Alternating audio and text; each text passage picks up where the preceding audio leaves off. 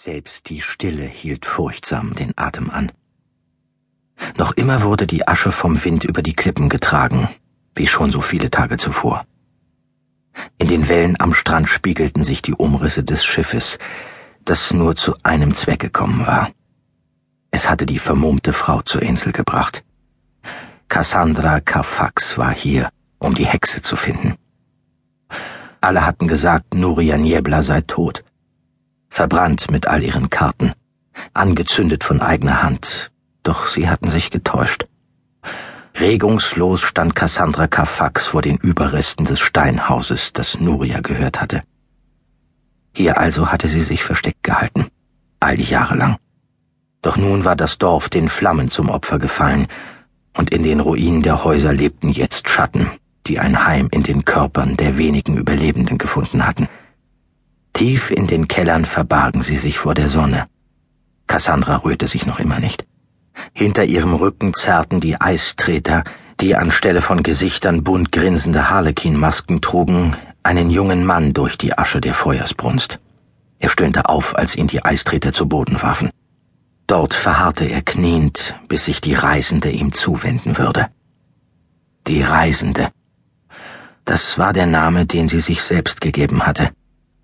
Cassandra Carfax war die Reisende. Eine Frau war sie gewesen, schön und faszinierend. Jetzt war sie ein Abbild, schal wie Papier und doch voller Leben. Die Künstlerin von damals hatte sich selbst neu erschaffen und die Meere der Zeit überwunden. Sie hatte gemalt, wovon andere nur in ihren Träumen heimgesucht werden. La Reina della Sombra, die Schöne, die bunteste Farben zu schlucken vermochte. Sie hatte die Schattenkönigin gemalt. Ferne Länder hatte sie bereist, gemeinsam mit La Sombria. Dann war sie zurückgekehrt, während sie die Welt im Glauben ließ, schon seit Hunderten von Jahren tot zu sein. Andere hatten derweil die Geschicke der Familie Carfax gelenkt. Doch sie, die dunkle, schöne Reisende, hatte über all das gewacht, was die Jahre über geschehen war. Sie hatte Pläne geschmiedet und Verbündete gefunden. Sag mir, flüsterte sie. Wirst du reden? Sie drehte sich um.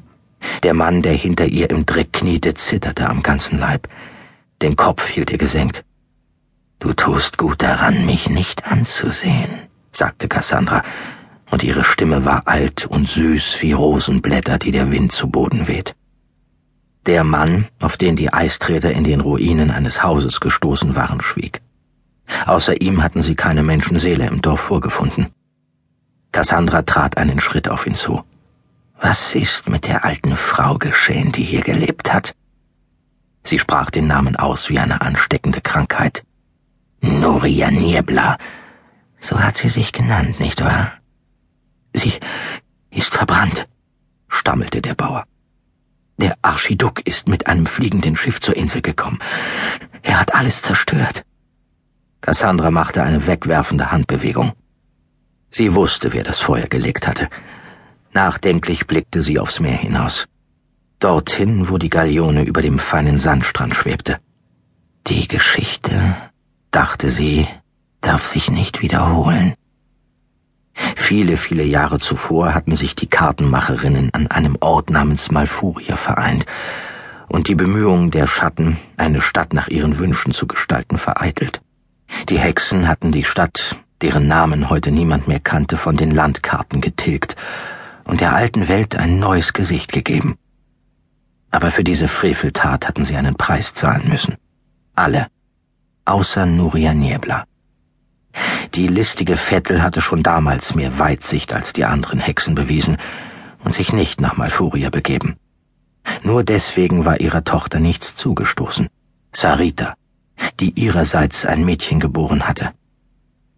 Nuria Niebla, Sarita Soliado und das Mädchen, Catalina. Einzig diese drei besaßen das Talent, das Antlitz der Welt zu verändern. Sie waren die letzten der Kartenmacherinnen, die noch lebten, und es war ihr Talent, das sie so gefährlich machte. Cassandra Carfax streckte die Hand aus. Sieh mich an. Der junge Bauer hob den Kopf und blickte sie an eine vermummte Gestalt, deren Gesicht sich im Schatten einer Kapuze verbarg. Langsam zog Cassandra ihre Kapuze zurück.